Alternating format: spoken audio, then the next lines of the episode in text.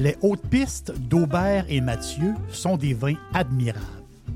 Un chardonnay brioché accompagne un pinot noir sur la framboise. Ils sont offerts à moins de 20 Je lance l'invitation Goûtez les hautes pistes.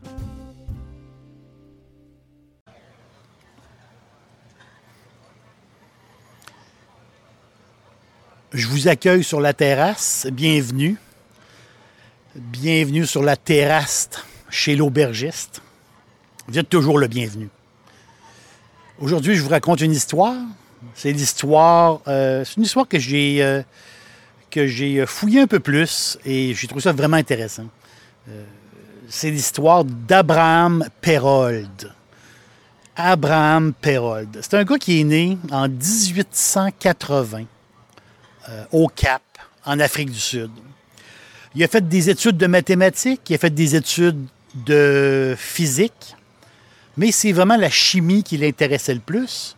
Et il a décidé de pousser ses études encore plus loin. Il est allé faire un doctorat. Et pour ça, il s'est déplacé en Allemagne. Donc, il est parti de l'Afrique du Sud, il est allé en Allemagne euh, faire euh, compléter son doctorat. Mais rendu là-bas, après ses études, ben, il en profite. On va visiter euh, l'Europe de l'Ouest. Donc, il décide d'aller voir du pays un peu. Il décide d'aller explorer. Donc, il va en France. Donc, il est allé là assez longtemps pour apprendre le français, quand même. Il a appris le français. Puis, euh, il a décidé de compléter euh, sa tournée européenne de l'Europe de l'Ouest. Il est allé en Italie. Il est allé en Espagne au Portugal. Il y a quelque chose de vraiment inusité, c'est que chaque pays euh, qu'il a visité, bien, il a appris la langue du pays. C'est incroyable. Hein. Donc, euh, il est revenu, euh, il est revenu de là polyglotte.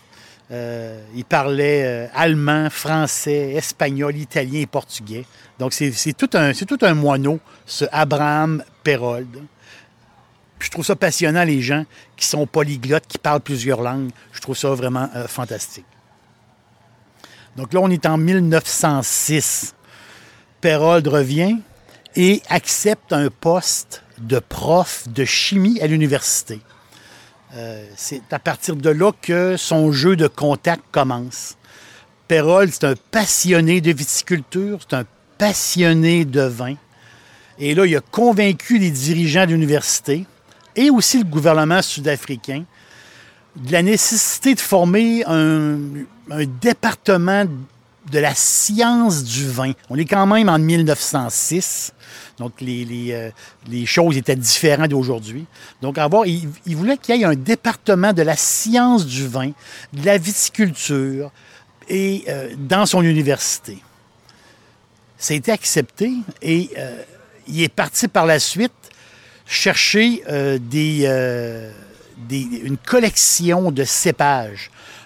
Et ils ont formé une genre de ferme expérimentale à son université, euh, près du Cap, à Stellenbosch, près du Cap, en Afrique du Sud.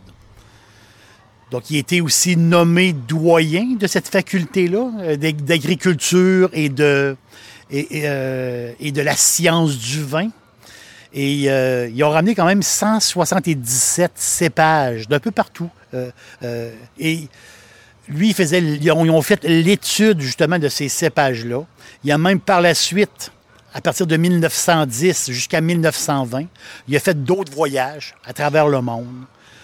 tous ces voyages étaient reliés justement aux cépages, à la façon de faire du vin ailleurs, de voir comment ça fonctionnait.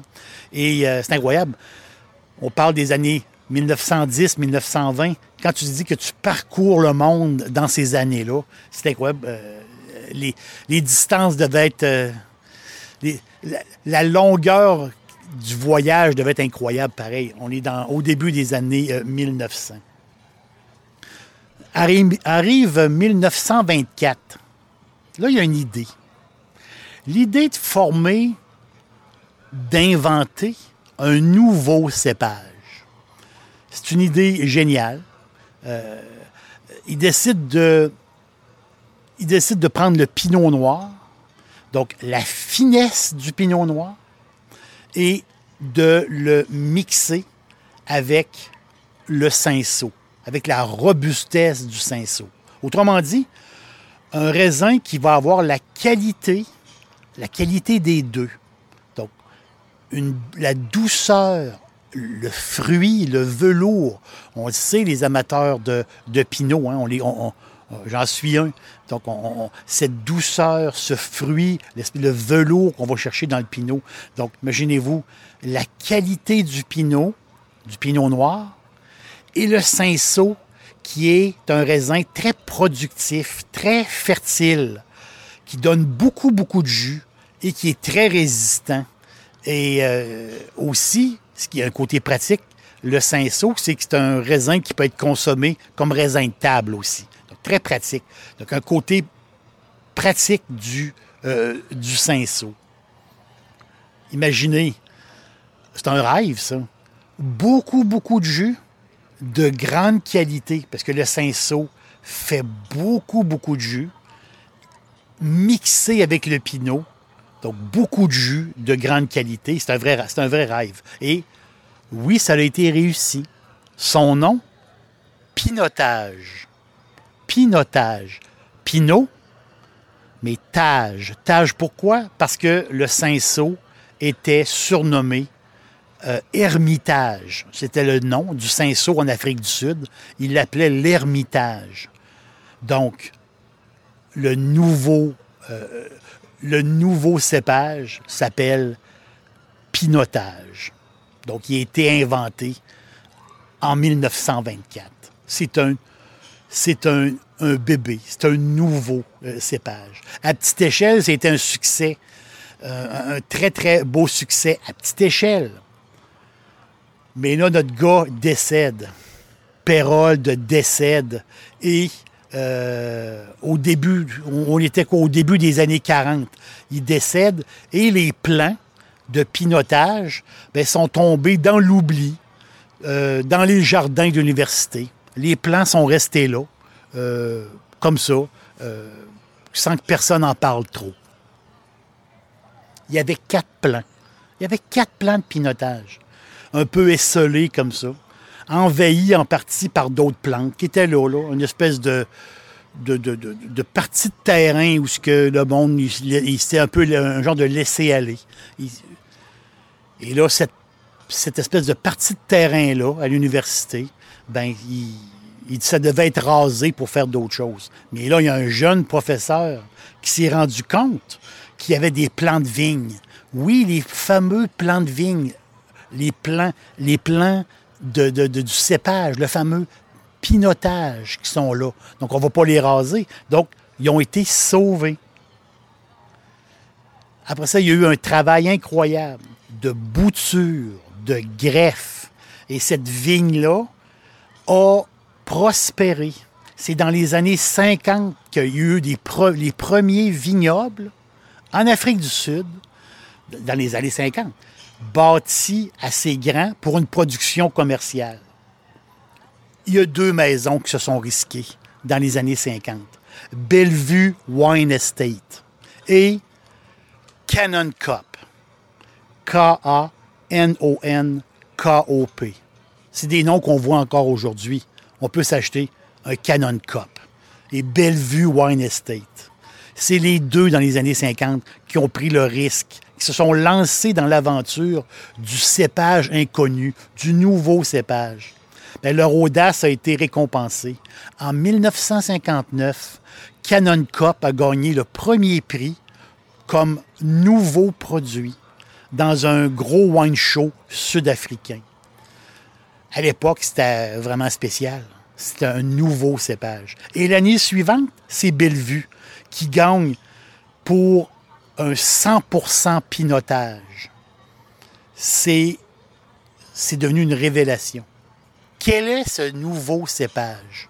On est dans les années 50, début des années 60.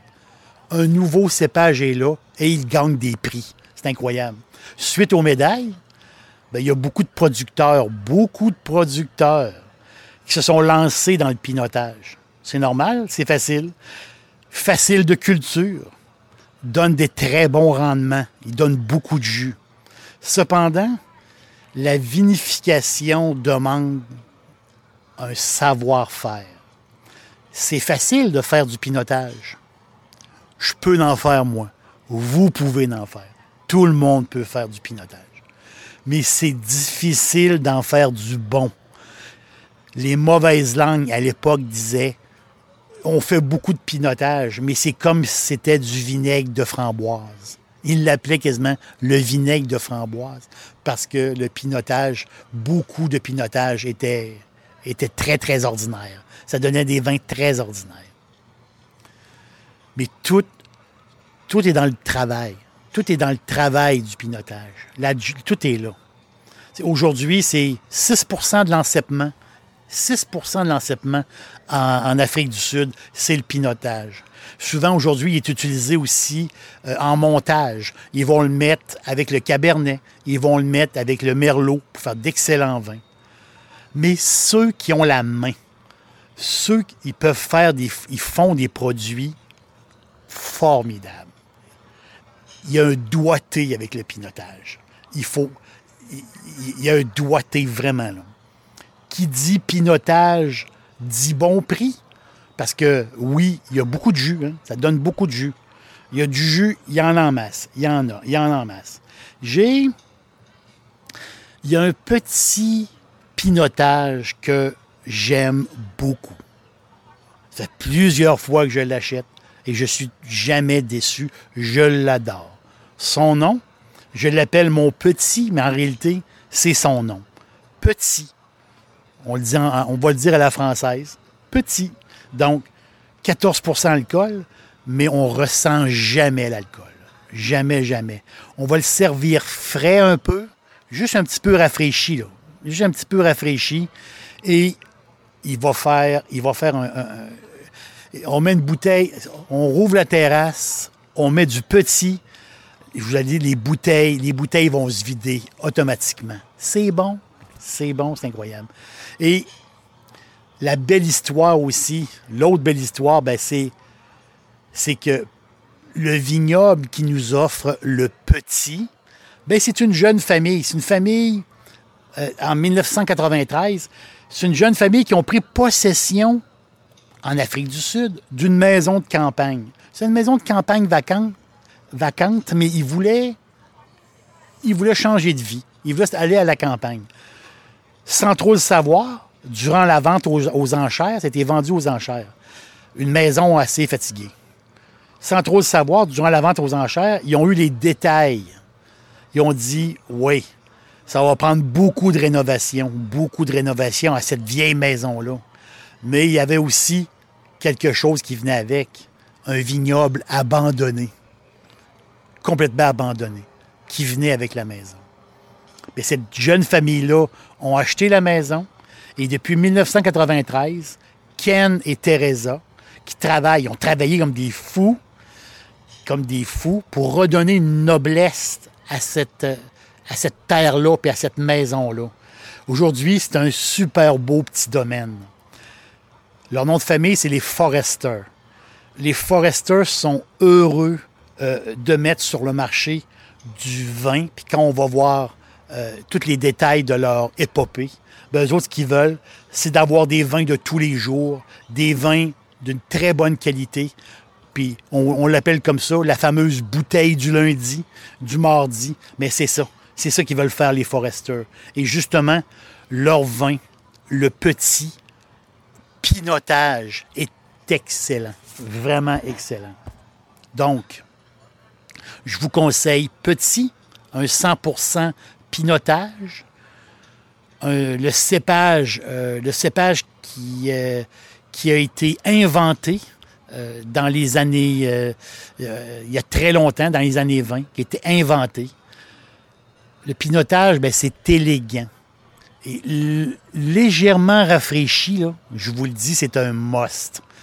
Ken Forrester, petit, de Stellenbosch, de la région de Stellenbosch, Afrique du Sud. Je vous conseille ce, petit vin-là, vous allez euh, l'adorer. Et après la première gorgée, ben, vous, allez, avoir comme moi une pensée, une pensée pour Abraham Perold, le gars qui a eu l'idée il a eu l'idée du pinotage. Donc, avoir beaucoup de jus et avoir beaucoup de jus de qualité. Mais aujourd'hui, aujourd'hui, c'est possible. Aujourd'hui, c'est possible. Donc, d'avoir du bon vin en grande quantité avec, avec un bon goût, un super bon goût. Vive le pinotage. Bravo à l'Afrique du Sud. Et euh, je pense qu'on va se, servir quelque chose à manger. Puis euh, on se reparle bientôt.